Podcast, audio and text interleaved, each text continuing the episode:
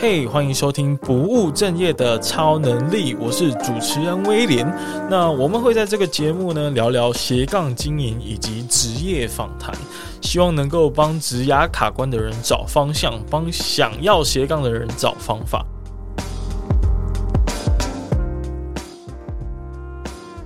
Hello，Hello，hello, 大家好，在新年的第一集节目啊，是不是很久没有听到威廉的声音了呢？那欢迎大家回到不务正业的超能力哦。那呃，在一月哦，算是一个休息的时间吧。但是这个休息算是有一点跟自己的预期，嗯，不完全相同啦。原本是想打算要更新个两三集节目哦，不过最后也没有更新成功。对，那休息现在也告一个段落了，然后就发现有一些问题需要调整。哎，讲问题之前呢、就是最近好像是水逆吧，所以哇，真的是车子坏掉，然后像我的那个眼镜就坏掉，然后我就听到那个唐启阳老师的那个直播，然后就发现，哎，最近竟然是水逆耶，然后就让我去反思一个问题：为什么一天到晚都在水逆啊？这个合理吗？没关系，我们有时间我们会去找那个之前我们访问过的文森特哦。特哥哈，再去问请教他，到底为什么以占星的角度，一天到晚都在水逆呢？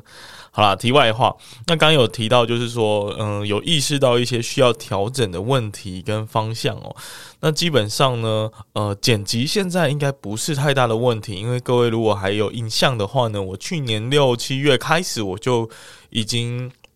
嗯，大部分的集数都是由我的外包的剪辑伙伴 Mini 来协助。那呃，所以我我就持续的去思考这个问题，到底常常没办法如期更新的问题到底在哪里哦。然后我就发现说，哎，我其实花费了蛮多时间在整理上架集数的文案，然后还有它的图片的素材也是需要制作的时间。那我有没有办法？呃，应该说要解决这个问题，可以分两个面向来讨论。一个是，呃，到底这个做多做这件事情的价值到底有多高呢？以及第二个就是，那有没有办法去减少做这件事情本身所付付出的代价跟时间？那所以我就问了一个我的，嗯、算是好朋友兼忠实听众哦，因为那个，呃，所谓的好朋友兼忠实听众呢，就是呃，我把他名字讲出来好了，他叫 Howard。啊，那他就是会在我没更新的礼拜二就会私讯我说，哎哎哎，现在是什么情况？然后我就跟他说，啊，现在是什么什么情况这样子。那他就说，哎，那他有没有办法来协助我，然后让我减少这方面的呃，就是拖更的情况？那当然，当然我是说 OK 啊，当然非常高兴啊。虽然我现在还不知道，就是实际跟他合作的情况会是怎么样，但是我也很高兴有多一个意见嘛。所以，呃，我就问他说：“那你觉得我，你知道我节目有整理八个重点摘要吗？因为我希望大家在听完之后就可以好好的去，呃，就做笔记，就是省去做笔记的功夫齁，只可以直接。”从这个摘要里面去去回忆这一集讲的内容，那一方面也是为了 SEO 啦，就是让搜寻引擎上比较容易针对这些关键字搜寻到我的节目。那 Howard 呢就跟我说一个很坦白的，他他就说：“哈，你你有你有八个重点在哪里？” 我听到直接心凉掉一半呢。好。那我就怎么把这个摘要贴给他看啊，我说那那那有啊，我有平常有在做摘要啊，那你看一下好了。然后他看完就说：“诶，其实你这八个重点里面呢，好像只有大概这三点是比较嗯比较特别会吸引人家的注意的，至少对他来说是这样子。”那我就呃产生了一个反思啊，是不是我太呃有时候我们是不是做太多了？是不是其实我们？幻想说我们多做这样的事情可以增加两倍的效果，但实际上对于听众来说，可能只能增加呃零点二倍的效果，呃百分之二十的效果，所以嗯就跟自己想象是有点落差的。所以今年啊，为了解决这个问题呢，首先当然就是先了解一下，诶，到底这个问题在哪里？然后这个问题到底呃对于听众来说，它的价值成效有没有很强烈？那我。那我们刚刚应该是有得到答案的，就是效果不是很显著哦，而且大概只有大概两到三个重点是真的很吸引人、很重要的，所以我决定就是以后的节目呢，基本上我们文案上面会做调整哦，我们不会把太多的细节把它呃罗列出来，好，我们就。直接的了当的告诉你说，这一集的重点是什么啊？你听完这一集就会学到了三件事情是什么？那这样子我们在处理上的瓶颈可能就会稍微消除一点了。那同样会呃，就加上 Howard 在给我意见的这个过程啊，其实我也想说，诶，那。包含呃，剪辑师 mini，还有我自己平常在监控的表格，我们是不是可以用一个比较小小的团队化的运作，然后大家彼此可以互相的去嗯回报进度，或者是 review 现在的状况。那所以之后呢，可能也会进行一个比较小小团队的一个工作模式来试试看哦，希望可以对整个节目的升职升级是有帮助的。那当然是呃，从下一集节呃下礼拜的节目呢，就会很很明显的观察到，诶，整个声音的风格已经做了大幅度的改变哦。呃，基本上也是参考，因为我最近有回去听，就是大家也知道我们那个声音造咖，呃，去年有跟 K Bus 合办啊、呃、那个勇闯金鹰岛的计划，那里面呢有邀请到 Kino 老师来作为我们剪辑课的讲师。那我就想说，那我身为一个虽然不是学员，但是是一个 podcast 创作者，我应该也要去听一下如何去精进自己的节目的精致度嘛，对不对？所以我就有再去听了回听了他的上课的录影。那我就发现说，诶，原来声音的格式其实是可以这样设计的。那我就参考那一个格式，然后稍微又再换个音乐，算换个背景的 jingle 哦，因为我我知道，就是新新一年新希望，总是要换换口味哦。那基本上还是选用坏特啦，所以也预告了，我们真的很诚心的邀请坏特来上我们的节目。OK，那总而言之呢，嗯，声音的节目，呃，声音的格式上呢，设计也会做重新的调整。那希望大家会觉得更有更有嗯受到吸引的感觉。好，那下周开始呢，虽然是我们新年的第一集，可是其实呃就会是蛮特别的一个系列的节目哦。总共会连续四周，为期一个月的时间呢，是我们跟逆风少年大步走计划的合作专访，应该说合作的系列专访啊。那这个计划呢，是由全家跟台少盟一起来合作推出，他们做这个计划已经非常非常久的时间了。那这次找到我呢，就是当然希望透过我的节目啦，然后跟大家除了介绍各行各业，那同时呢，也可以稍微提到一些关于逆风少年的困境，让大家去认识以及对他们的呃认识有所有初步的了解。那所以四集的第一集呢，也就是下周呢，哇，就会是重磅级的人物啊！他是金字辈的，啊，他是我们金马奖最佳新人演员奖的范少勋啊。范少勋其实应该是比我小啦，但是呃，起码人家是金字辈的，所以。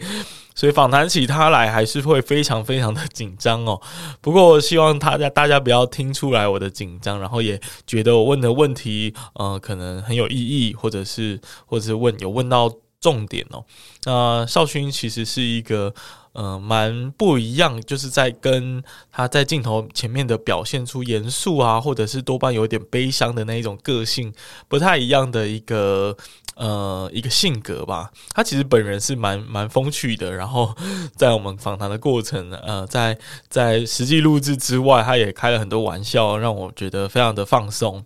所以也感谢感谢少勋哦，他就是体谅体谅大家可能，而且我们是在那个过年大年初一，就是就是一月一号元旦哦，刚从刚从出去玩回来，就马上赶回来录音，所以大家其实也是蛮辛苦的哦。呃，希望大家会喜欢这一集的节目。那除了这一个，就是以范少勋的主题啊，呃，范少勋这一集为开场的主题之外呢，我们也陆续邀请到其他的非常精彩的访谈，所以希望大家都可以非常非常的喜欢这后续三集的节目哦。那分别是邀请到全家的一个优秀的杰出店长杨店长。以及我个人非常喜欢的一个，嗯、呃。嗯，台他叫什么？标线改造台湾路这个粉丝专业背后的幕后人，那他其实是大学刚毕业的一个年轻人哦。那我觉得他很酷，因为他的粉丝专业专门在画一些道路的标线要如何改善的。那粉丝也累积到一万多追踪哦，非常厉害。那是一个非常冷门的专业跟兴趣，但是他却可以把它做得很好，而且他就是自学，然后想说。呃，就算很多人阻止他，或者是质疑他为什么要学这个，那他都还是坚持的把它学下去。这让我觉得这个精神非常值得大家，呃，就也非常贴近这次逆风少年的这个主题。那当然在，在呃，还有一集呢，是跟这个我我就简称她为客家女孩吧，因为他是一个获得总统教育奖的非常优秀的年轻人，目前也是大四哦，就是还没有毕业，非常年轻。那，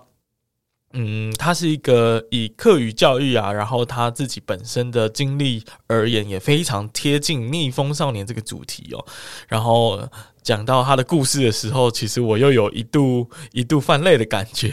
所以就跟我们去年在访谈那个呃也是非常杰出青年的，诶，他是真的获得杰出青年奖的那一位心理师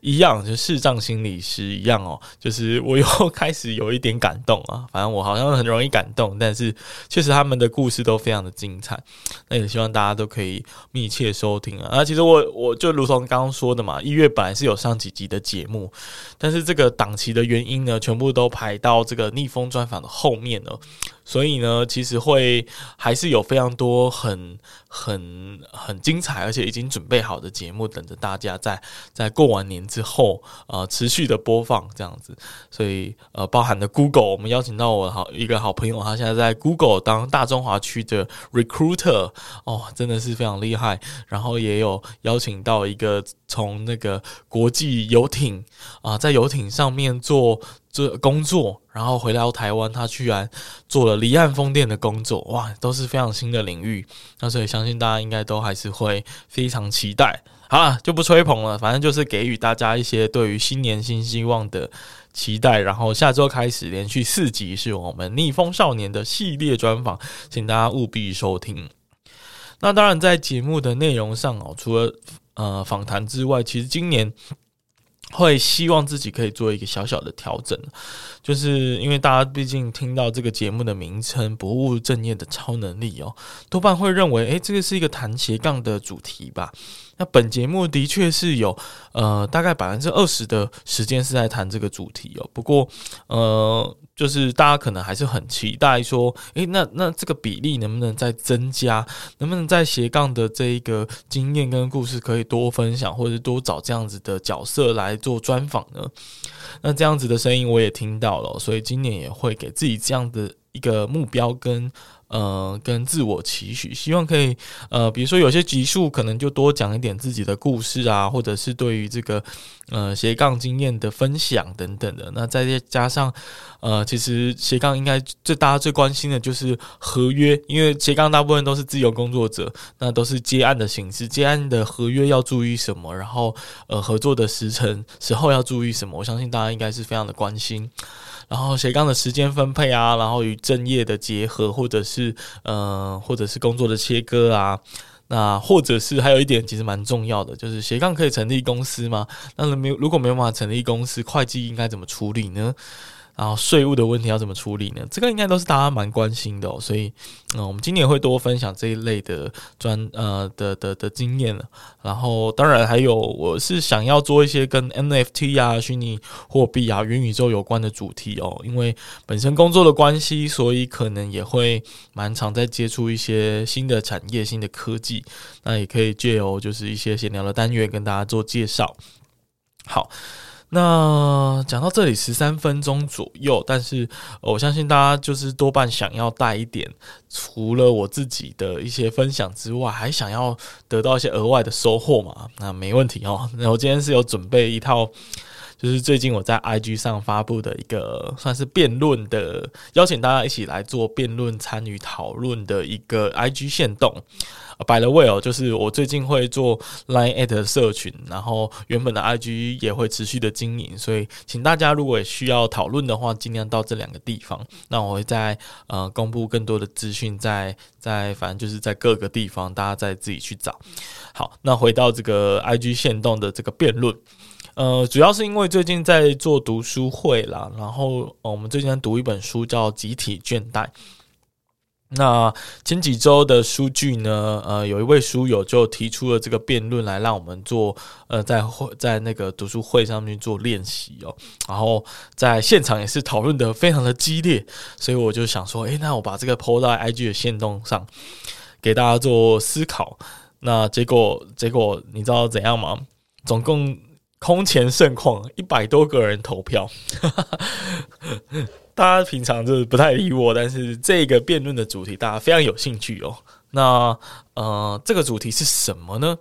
这个主题啊，呃，分为两道题目。呃，应该说这个主题主要是两方的辩答啦。这两方的辩答呢，简而言之就是低薪而快乐的工作，以及高薪而痛苦的工作。那它有个前提条件哦，就是所谓的低薪和呃快乐呢，就是三三万块左右，每个月大家只有拿到三万块左右。好，那高薪而痛苦呢，就是年薪大概可以达到五百五百万的程度，但是每天的工时呢是十二到十四个小时，也就是说，你早上九点下班，通常你会十点左右、十一点，然后九点左右下班，反正就这个 range。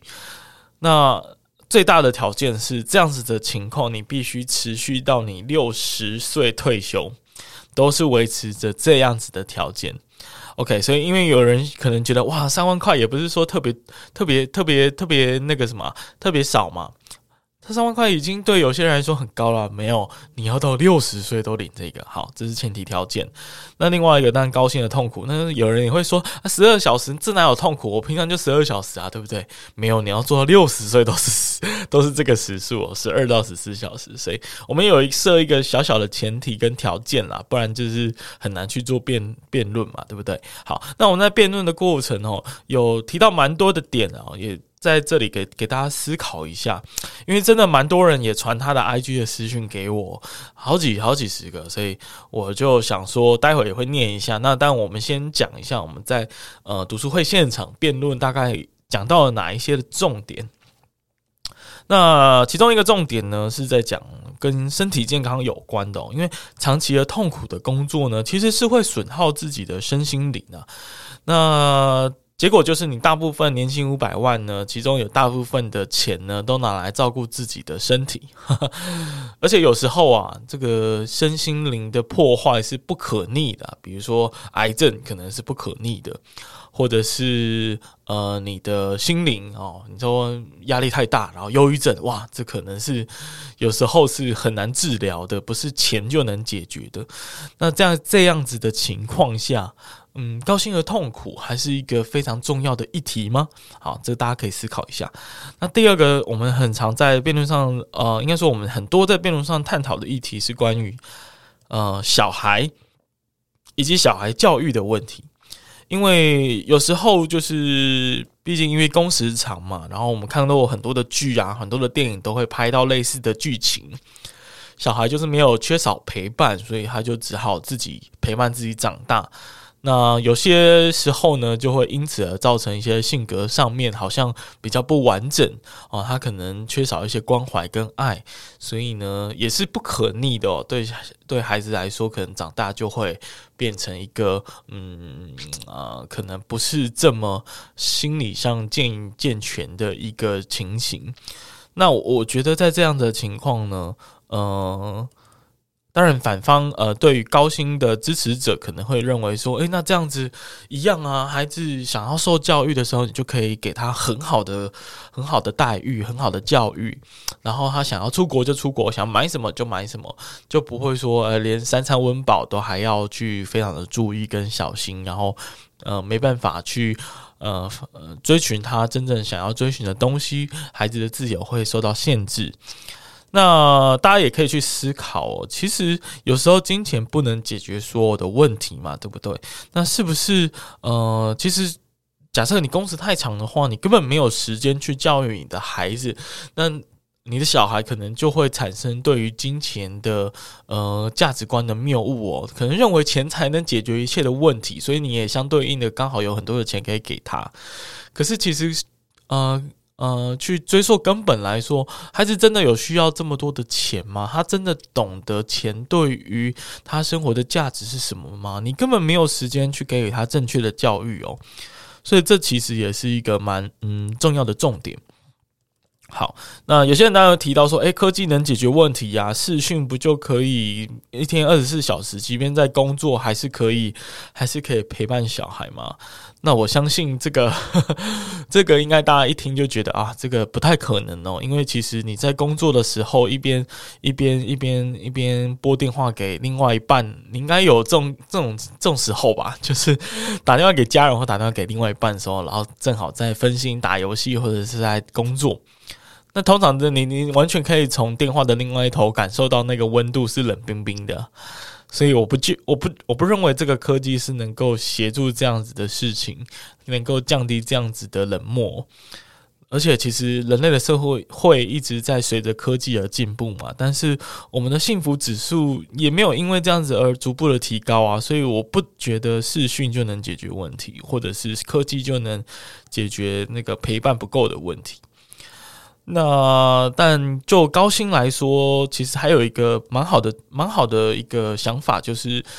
呃，我们我们这这可以讲一个故事给大家听啊。大家有听过一个嗯钓鱼的故事吗？就是富翁啊，然后走到一个偏乡，然后去海边看到有人在钓鱼，然后他就跟他炫耀说：“哎，你看。”我现在这个来这边度假是不是很棒啊？故事可能比较乱啊，那我就是大概讲一下，大家可能也都有听过。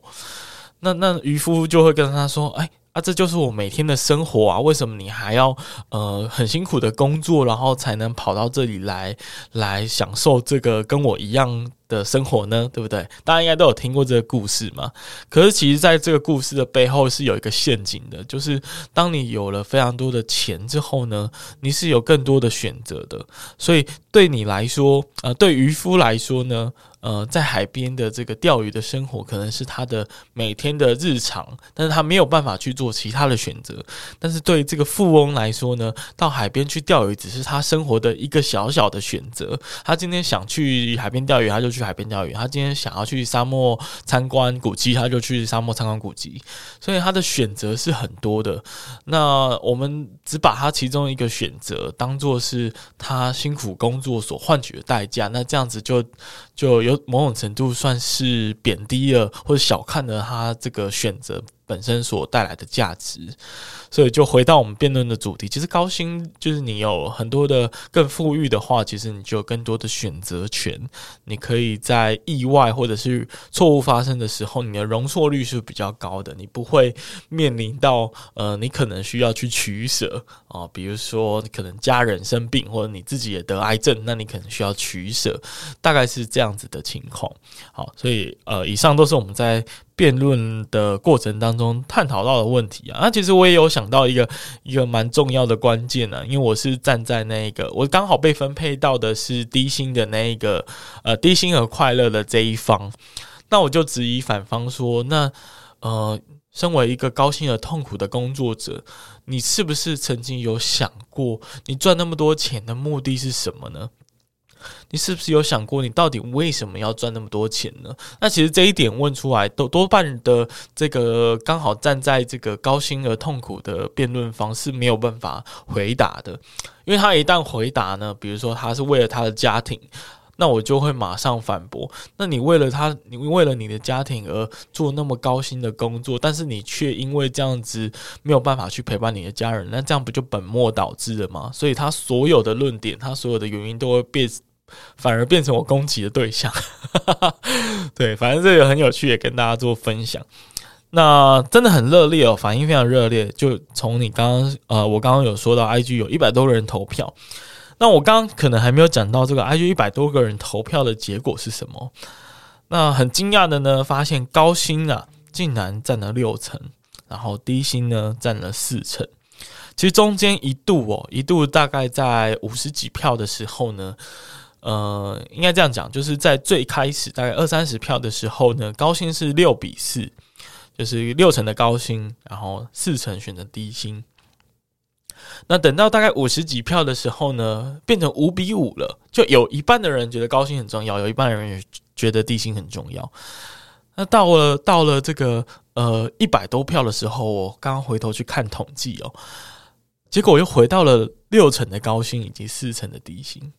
这是不是很有趣的一个变化？然后你会很呃从这个数字可以观察到说，诶，大部分社会的情况。呃，其实还是偏好是高薪而痛苦的。那对于低薪的快乐呢，反而是比较少人选择。但是这个选择的比例其实也不低哦，也是有四成。所以我们可以从这个数据上观察到这样子有趣的现象哦。那也有一些那个 IG 的私讯，我来念一些一些我觉得比较特别的，像呃 Mini 呢就觉得说，诶，低薪但是能够获得其他的什么呢，也是他所在乎很重要的事情啊。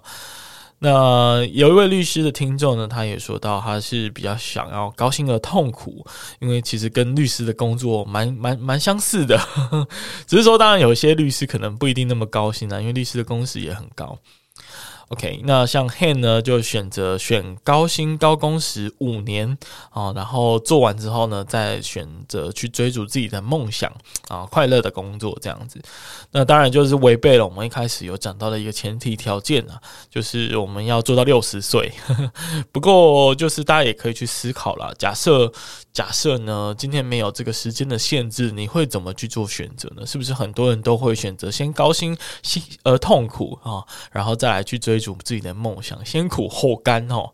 那当然也有一些人是选择，诶，年轻的时候就应该追逐梦想啊，那老老的时候就追逐不动了，对不对？所以各种想象都可以让大家去做参考。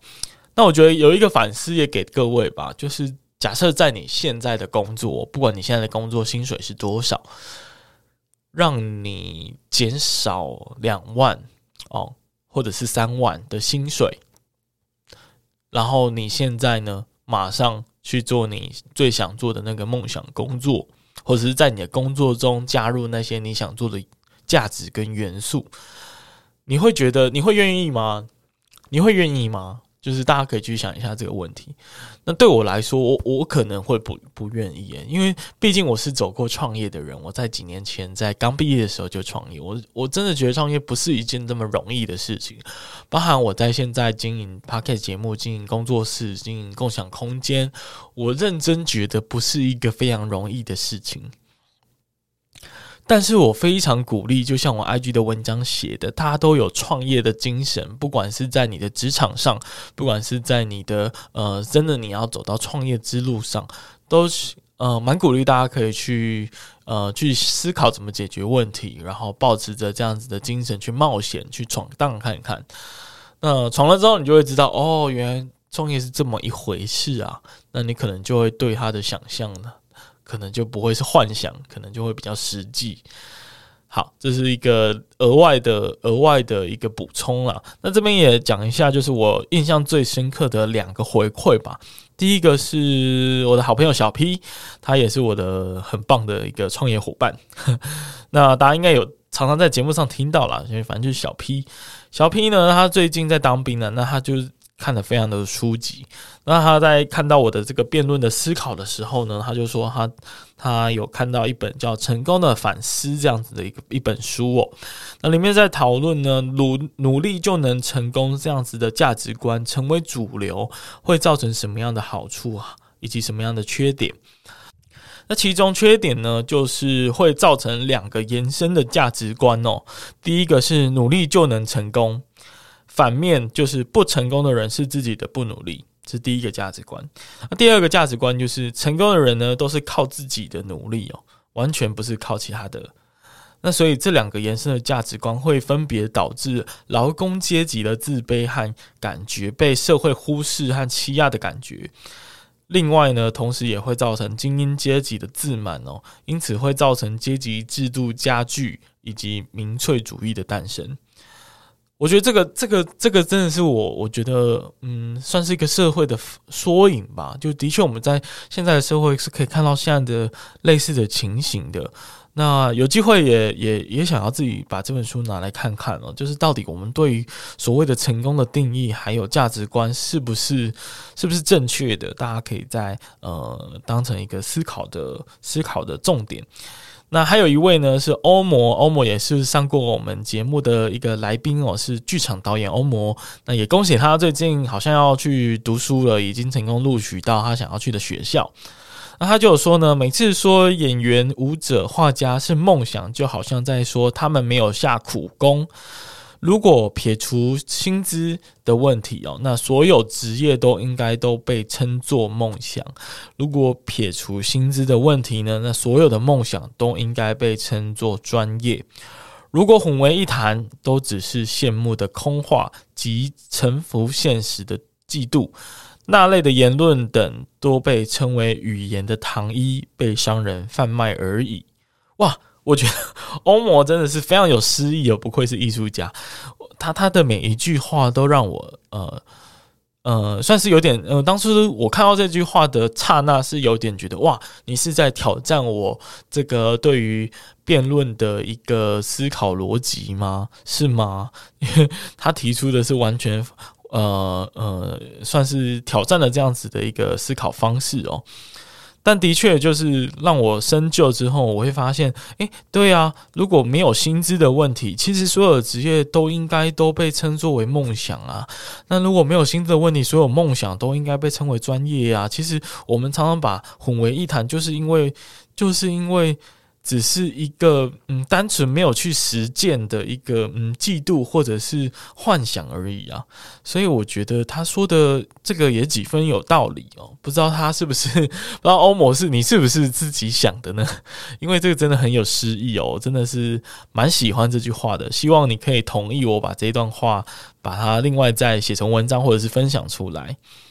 好，那以上哦，就是关于这样子高薪痛苦。那低薪快乐，或者是追求梦想的一个思辨，那大家都可以思考看看哦。因为我会把它拿出来，就是像我刚刚说的，真的很多人给我很多的回馈关于这一点，所以也希望大家会喜欢今天的讨论哦。那我们就期待下一集吧，谢谢大家，再见，拜拜。